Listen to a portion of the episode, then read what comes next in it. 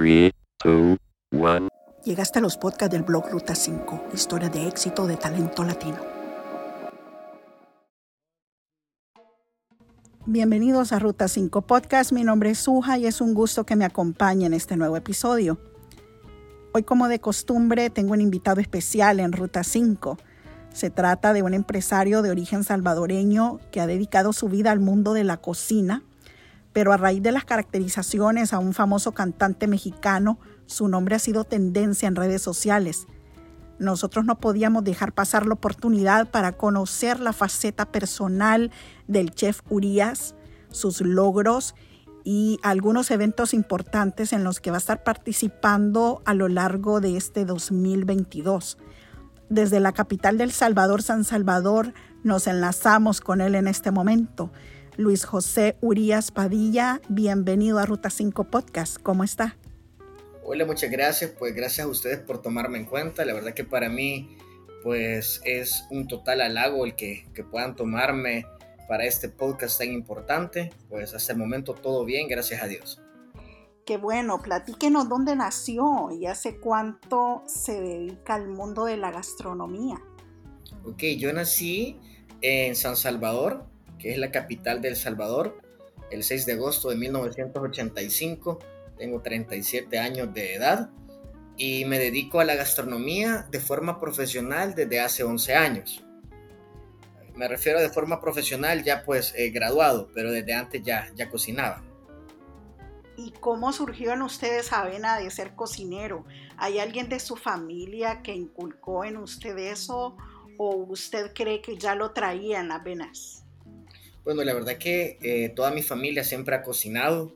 Eh, mi mamá me contaba que, que, su mamá se dedicaba también pues a la parte de, de la cocina y, hacer eventos en la zona eh, de oriente del país, donde le cocinaba ella a las personas de a las personas pudientes y esto pues fue como creo que es heredado ya pues genético esto de la cocina siempre cociné pero descubrí realmente que esa es mi pasión y es lo que me causa eh, pues lo hago con mucho amor, con mucho cariño. ¿Usted tiene una empresa dedicada exclusivamente a esto o qué hace en parte de su tiempo? Ok, eh, estoy eh, con el canal 21, un canal de El Salvador, de los más importantes, Grupo Megavisión, donde estoy como el cocinero de una telerevista o una revista matutina desde hace ocho años. Aparte de eso, también soy director de una escuela de cocina en El Salvador, Garnish, Escuela de Gastronomía Internacional, eh, donde también soy propietario de la misma. Tengo un servicio de banquetes llamado Tres Pimientos y también tengo eh, una, un restaurante fantasma llamado The Pork Father. Los restaurantes fantasmas son restaurantes que trabajan no con una dirección física, sino que a través de reservaciones y domicilios únicamente. Ok, vamos a ir por partes porque hoy queremos ahondar un poquito más en la vida profesional o mejor dicho empresarial de usted. Em, sabemos que los medios han estado destacándolo mucho en, los últimos, en las últimas semanas, pero hoy queremos enfocarnos también un poco más en la vida del chef Urias y eh, nos parece interesante que además de la escuela de banquetes, también tiene un restaurante fantasma. Entonces, platíquenos, eh, para la gente que no entiende mucho el término de restaurante fantasma, qué es el, tipo de comida que vende, dónde está ubicado, eh, a cuántas personas le da empleo. Platíquenos un poco más de este proyecto y luego eh, quizás nos amplíe un poco información acerca de su escuela de banquetes. Ok, las cocinas fantasma nacen aproximadamente hace 5 o 6 años en Europa y nacen con el propósito eh, de poder bajar costos. ¿De qué manera? Eh, no tienes por qué alquilar un local ni comprar mesas, únicamente trabajar desde posiblemente desde tu casa. Yo trabajo desde la escuela. Eh, mi restaurante pues tiene una temática de ahumados y asados. Trabajo con 72 horas a 24 horas de anticipo los pedidos, ¿verdad? Los cuales la gente hace, pues obviamente con, con anticipación eh, únicamente de la forma domicilio o pick and go, ¿verdad? Se lo puede dejar o la gente pasa a recoger el producto. Además de eso, también hacemos eventos. He trabajado en varios eventos donde llego a ser ahumados en el momento, eh, asados, pero de una forma diferente, ya que no utilizo las parrillas convencionales, sino que trabajo con estructuras de bambú, en las cuales hago colgados en gancho, la carne, el pollo, eh, con esto dando un show, aparte también de, la cocina. Y en escuela de cocina, pues eh, todos trabajamos dentro de la escuela de cocina, muchos de los alumnos de ahí trabajan conmigo, algunos ya de forma eh, pues fija y otros haciendo horas prácticas. ¿Y hace cuánto fundó esa escuela de banquetes? ¿Cómo surgió en usted esa iniciativa? Bueno, es, es una escuela de cocina donde formamos cocineros profesionales, cocineros internacionales, pasteleros, bartender, asadores, administradores de restaurantes. Esta nace aproximadamente hace seis años, después de que eh, tuve eh, un problema en un restaurante que yo tuve. Tenía un restaurante de asado llamado Puyazo Grill, donde fui, víctima de la delincuencia. Por lo tanto, decidí terminar con el restaurante. Eh, me pongo en contacto con mi cuñado y decidimos entre los dos pues armar este, este proyecto y nace la Escuela de Gastronomía Garnish. ¿Cuántos alumnos se han graduado ya de esta escuela de banquetes? Bueno, de esta escuela de cocina eh, se han graduado aproximadamente unos 350 alumnos, muchos de ellos laborando en el país de El Salvador, otros en España, algunos están trabajando en cruceros, algunos tienen sus propios negocios y eso pues me llena de, de satisfacción porque vemos que estamos logrando lo, los objetivos que tenemos. Increíble que cuántas cosas usted está haciendo también por el bien de tantas familias eh, que ponen en alto el nombre del Salvador. Eh, ¿Qué le parece si nos platica también eh, sobre esas asesorías que brinda a restauranteros y a otras cosas a las que se dedica sin tocar el tema todavía de, de, de, la caracterización y de la música, porque queremos indagar un poco más en su vida de chef. Sí, la verdad que agradezco mucho eso porque atrás de, de ser el que me comparan con Cristian Nodal, el doble D, hay muchas cosas importantes. En el caso pues, de las asesorías, he trabajado con muchos restaurantes, dándoles un refresh a sus menús, entrenando a su personal, a otros pues con los que he trabajado desde cero, creándoles un menú, eh, creándoles una identidad, entrenando a sus empleados desde cocina, eh, personas que están en mesa, bar, ¿verdad? Ya pues he hecho varias asesorías y pues esos restaurantes gracias a Dios, pues hoy por hoy, pues son restaurantes muy importantes en el país. Eh, aparte de eso, pues también he trabajado con, con, marcas muy importantes, ¿verdad? Aquí en el país. Eh, el programa en el que estoy me ha permitido, me ha abierto puertas. No sé si puedo mencionar los nombres de las marcas con las que he trabajado. Sí, claro. Ok, he trabajado con, hoy estoy trabajando con Pepsi, he trabajado con Maggie, he trabajado con McCormick, con Pasta Fama, Coca-Cola. Eh, he trabajado con varias marcas importantes, KitchenAid, he trabajado con, eh, con diferentes marcas de renombre tanto a nivel nacional como internacional, eh, haciendo videos, haciendo recetas y creándole la necesidad pues al consumidor de adquirir este producto. Aparte de todo eso, creo que hay algo muy importante y es lo principal que, que vive en mi corazón, que después de ser padre de familia y todo, también pues tengo una labor con Dios y con los, con los hombres de El Salvador. Eh, tenemos un ministerio denominado Un Asado para el Alma, en el cual nos reunimos eh, dos veces al mes, los viernes. Llegan, es un ministerio únicamente de, de hombres donde tengo la oportunidad de predicar la palabra de Dios, llevar ese alimento espiritual a los hombres escuchen que tenemos todos problemas similares y culminamos con un asado eh, compartiendo todos en familia. Y eso es muy importante porque vivimos en una sociedad actualmente muy bombardeada de no solo de criminalidad, de delincuencia, sino también de jóvenes que mm, tienen pues una carencia espiritual bastante grande. Eh, Chef Urias, con tanto conocimiento como el que usted tiene para asesorar restaurantes y, otros negocios, eh, ¿cuánto tiempo le lleva este aprendizaje o, cuántas horas dedica también a, aprender nuevas cosas siempre en el mundo de la gastronomía. Eh, sabemos que también ha viajado eh, fuera del país.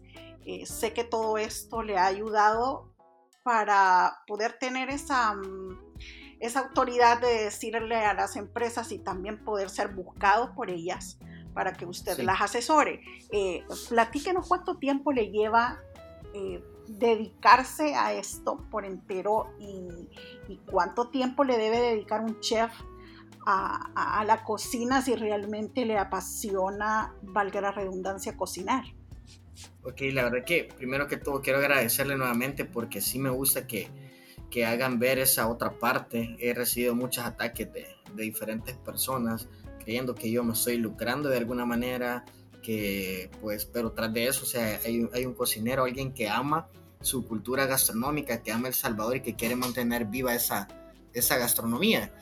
Eh, pues de, las asesorías, el tiempo que llevan va a depender del tipo de restaurante. Hay restaurantes que se encuentran en problemados. Entonces, dependiendo del problema en el que se encuentren, así va a ser el tiempo de, de la asesoría. O dependiendo también del tipo de restaurante que quisiera montar alguien desde cero. ¿A qué me refiero con esto? Primero tenemos que hacer un estudio de mercado eh, ver a dónde vamos a poner el restaurante, eso va, de dónde se va a colocar el restaurante, ahí nosotros vamos a ver a quién va orientado, qué tipo de público, ¿verdad? Eh, luego ya se le empieza a dar al restaurante la forma, ¿verdad? El tema, eh, creando un menú, que el menú es lo que habla, es la descripción total del restaurante, ¿sí? Empezamos a ver los proveedores, hacer pruebas, ¿verdad? Las pruebas me sirven para poder ver los costos, para poder ver el rendimiento del producto, para poder eh, utilizar las mermas, que las mermas son, por ejemplo, de un tomate, las cáscaras, o sea, no los vamos a desechar, los ocupamos para algún caldo, lo ocupamos para alguna otra receta. Entonces, en una asesoría uno trata la manera de optimizar hasta el último recurso, ¿verdad? Eh, de esa manera, eh, pudiendo aprovechar al 100% las ganancias. He tenido la oportunidad. Y como usted nos dijo antes, eh, son restaurantes que están no solo en la capital, sino también pueden ser a nivel nacional. Sí, correcto, a nivel nacional e incluso a nivel internacional. Hay personas que me han hablado de Estados Unidos para poder llegar eh, a asesorar los restaurantes. He hecho eventos también en Los Ángeles eh, de cocina. eso me ha abierto bastantes puertas el viajar. no solamente como asesor, no solamente como para hacer eventos, sino que también he representado al país en muchas ocasiones como juez de competencia mundial fui uno de los primeros jueces de competencia mundial avalados por World Chef aquí en El Salvador. Soy el primer juez de competencia avalado por la World Barbecue Association. Eh, soy el entrenador de la selección salvadoreña de asados y barbecue. Logramos un tercer lugar el año pasado en México, donde obtuvimos un boleto para el Mundial de Asados en Bélgica este próximo año. He representado a El Salvador en Perú, Colombia, México, Argentina, en diferentes partes esto pues no van gloriándome yo, sino que dándole primero eh, las gracias a Dios porque Él es el que permite todo esto y segundo poniendo en alto a nuestro país. El juez de competencia mundial eh, fue en, qué países? ¿En México? Eh, ¿En qué otros países? He estado en Perú, he estado en México, he estado en Argentina, Colombia, Guatemala, Honduras, próximamente voy a estar en Nicaragua y en Europa. Eso me ha permitido no solamente que la gente ponga los ojos en mí, sino que en nuestro país, El Salvador, como un destino turístico, cultural, ¿verdad? Y gastronómico, que es lo más importante. Y ese es mi objetivo principal, que la gente nos vea como un destino eh, cultural, gastronómico y de turismo. ¿Y ese Mundial de Asados en Bélgica ya pasó o está por venir?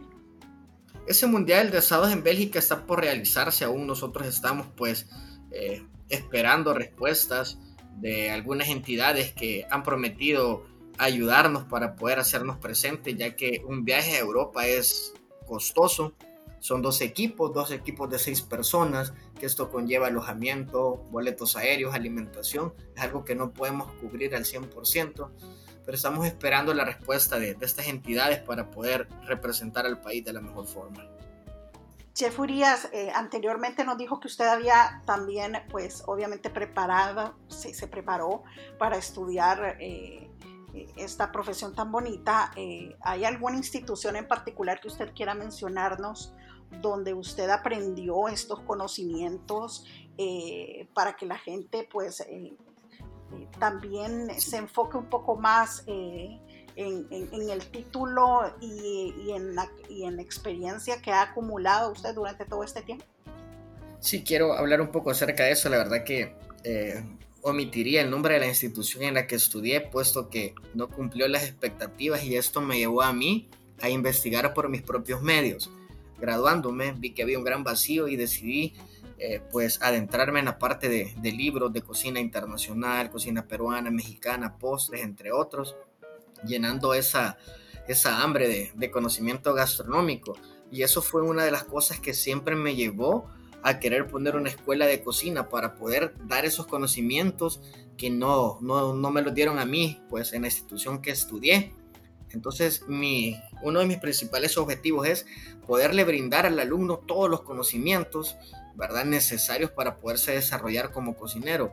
Y esto pues ha logrado que también yo me esté capacitando constantemente, eh, ya sea por cursos eh, vía internet o viajando fuera del país. Eh, soy de las personas que está en constante aprendizaje, nunca dejamos de aprender.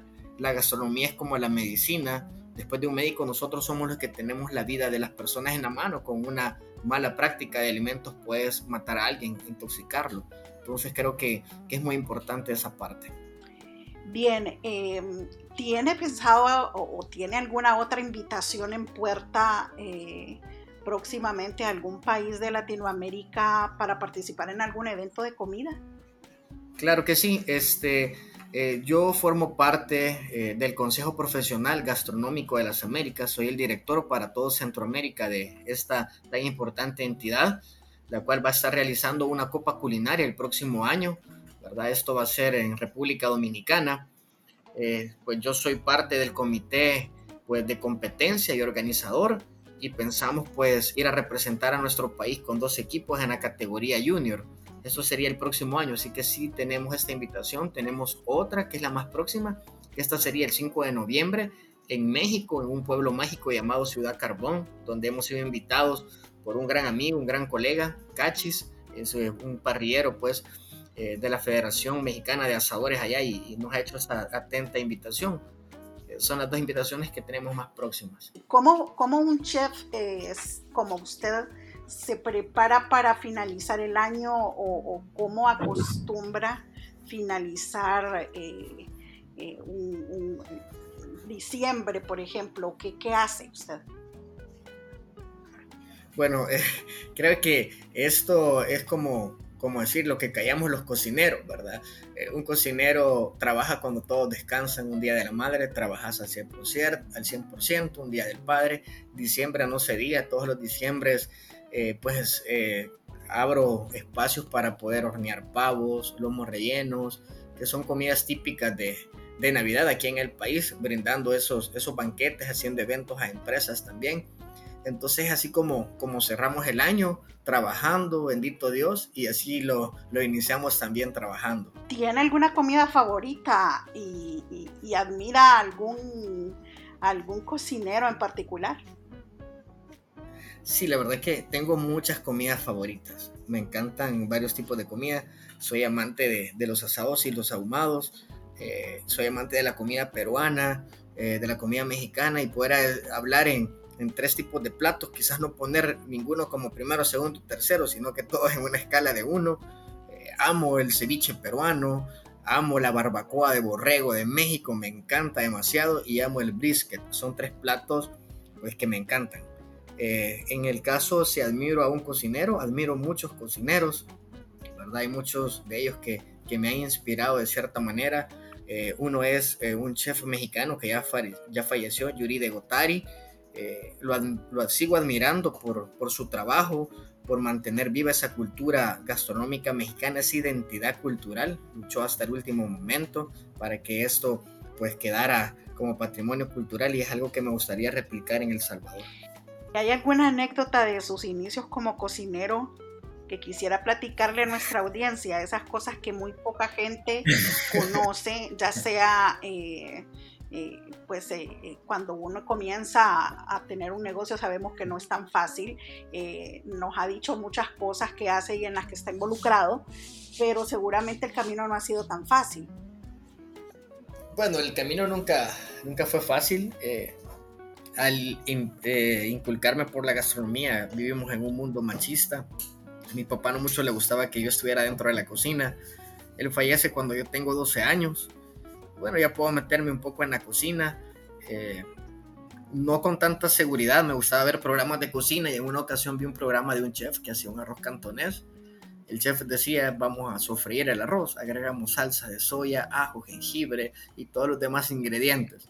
Tomo nota de esto, me voy a la cocina, agarro el arroz, agarro, no tenía salsa de soya, pero tenía salsa inglesa y era como que lo más semejante en color, más no en sabor, la, mi ignorancia de, dentro de la cocina y me pongo a hacer el arroz, lo empiezo a freír de una sola vez y se acerca la, la empleada y me dice, ¿qué está haciendo? Haciendo arroz cantonés.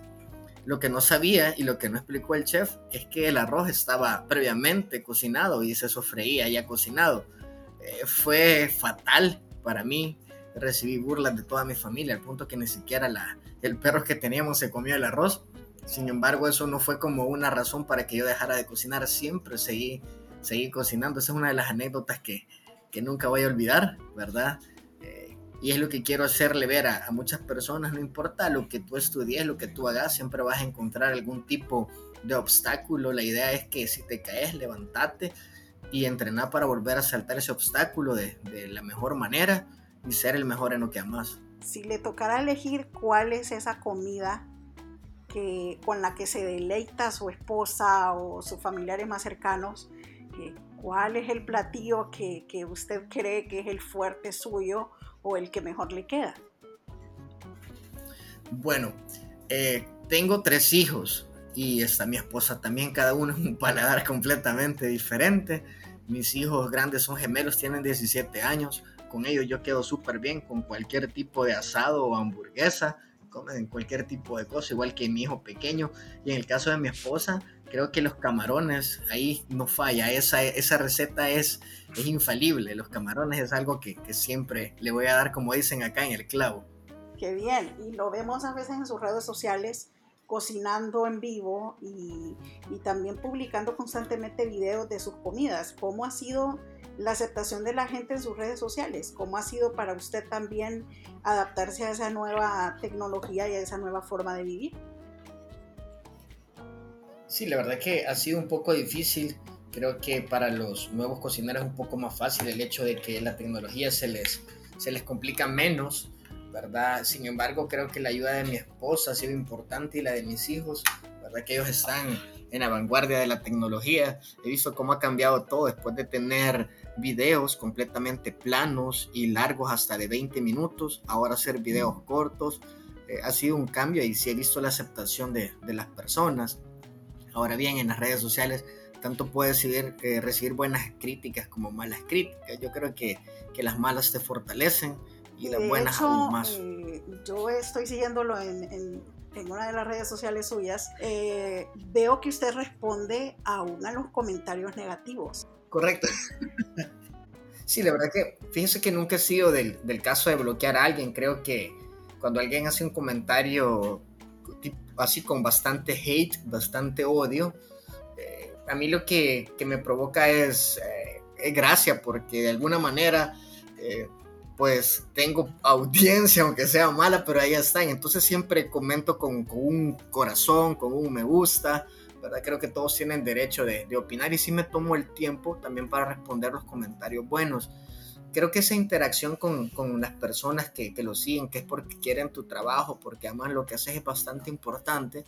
Hay muchas personas que no se toman el tiempo de contestarle a nadie. Y eso me ha permitido ver ese acercamiento con las personas, la aceptación hacia mí. Me dicen, chef, usted es bien humilde, usted responde, no esperaba que me respondiera.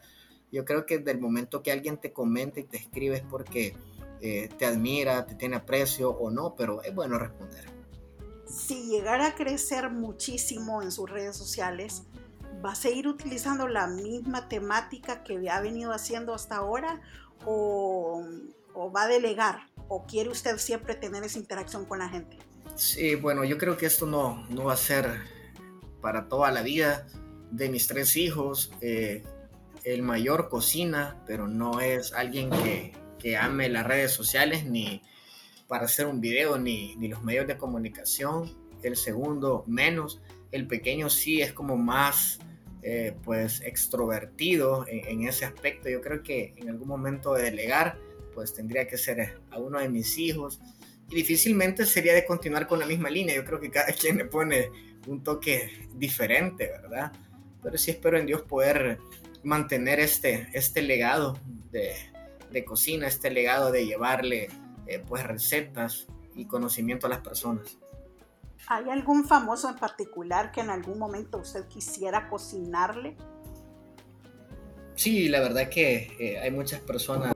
Chepe Puzzo, él es, es un pastor, me gustaría cocinarle a él y a otro pastor famoso de Florida llamado Rudy Gracia. Creo que a ellos dos me gustaría cocinarles y, compartir con ellos. Y también, por supuesto, al famoso eh, Cristian Nodal, con el que me, me asemejan bastante, ¿verdad? Creo que también me gustaría eh, cocinarle a ellos. Yo he dejado por ahí algún par de preguntas sobre ese tema porque pues no podemos eludir que eh, llegamos a usted casualmente por esa noticia que ha salido publicada en medios de Argentina, de Brasil, de México, de Estados Unidos y de muchos países del mundo. Em, ¿Qué ha significado para usted esta cobertura con respecto a ese tema? ¿Cómo, cómo ha venido a cambiar, ha, venido a cambiar algo en su rutina habitual todas estas publicaciones? Yo creo que no hay casualidades, sino que hay propósitos. Y pues yo soy una persona eh, creyente en Dios. Y creo que esto, más que, o sea, es importante porque ha trascendido a nivel internacional, pero creo que esto me ha permitido a mí en cada entrevista, en cada oportunidad eh, de hablar, eh, no solamente hablar de, del parecido con Cristian Nodal, no solamente hablar de ser un padre de familia, de ser un chef, sino que hablar también que Dios es mi centro, que mi mirada está puesta en el Señor, que Jesús ha cambiado mi vida y puede cambiar la de cualquier persona, la de cualquier hombre, que solamente tiene que creer y tener fe. Entonces creo que eso ha sido lo más importante dentro de toda esta situación y cómo va manejando ese boom. ¿Está preparado en caso que el artista mexicano lo contactara o lo han contactado alguien del equipo de él, eh, eh, quizás molestos o, cómo ha sido esta cuestión? La verdad que no he tenido ningún tipo de contacto, eh, ni con sus padres, ni con su equipo de trabajo, ni con él.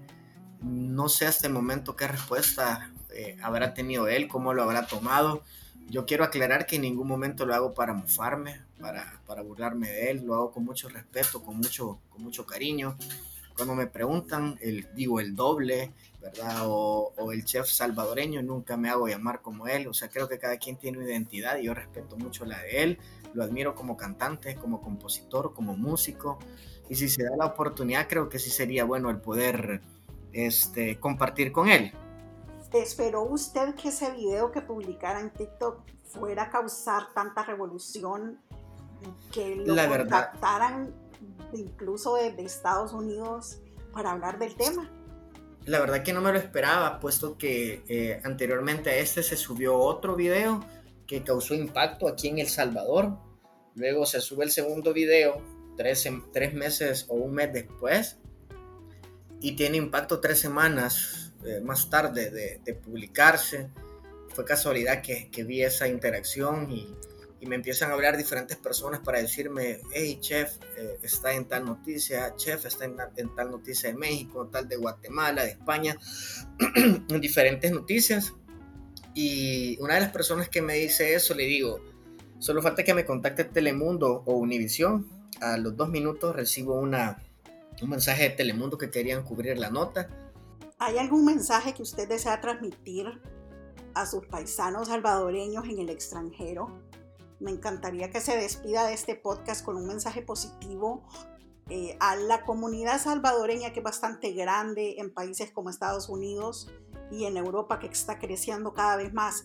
Eh, ¿Qué mensaje le puede dejar el chef Urias a todos sus paisanos?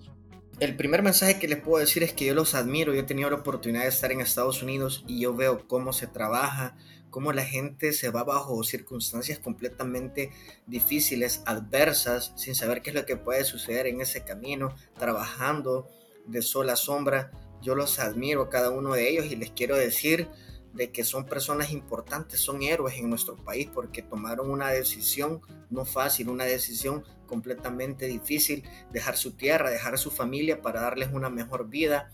Así que únicamente decirles que, que Dios está con ellos, que Dios los ama y que hay un país que los espera, los espera retornando, pero retornando de una forma con logros eh, ganadores y poniendo en alto sobre todo nuestro lindo país El Salvador, porque El Salvador no solo es violencia, El Salvador es turismo, gastronomía eh, y es un montón de cosas. Chef, despídanos con las redes sociales suyas para que aquellos que todavía no lo siguen pues puedan también interactuar un poco con usted y ver todo el trabajo que viene realizando. Ok, sí, me pueden encontrar en Facebook como chef-urias en Instagram como chef-urias y en TikTok como chef-urias. Y así hemos llegado al final de un nuevo episodio de Ruta 5 Podcast. Gracias por acompañarnos. No olvide sintonizarnos el próximo fin de semana, donde compartiremos con usted una nueva entrevista con talento latinoamericano. Mientras tanto, puede compartirnos nuevos casos de éxito al correo ruta5 ruta5hn.com.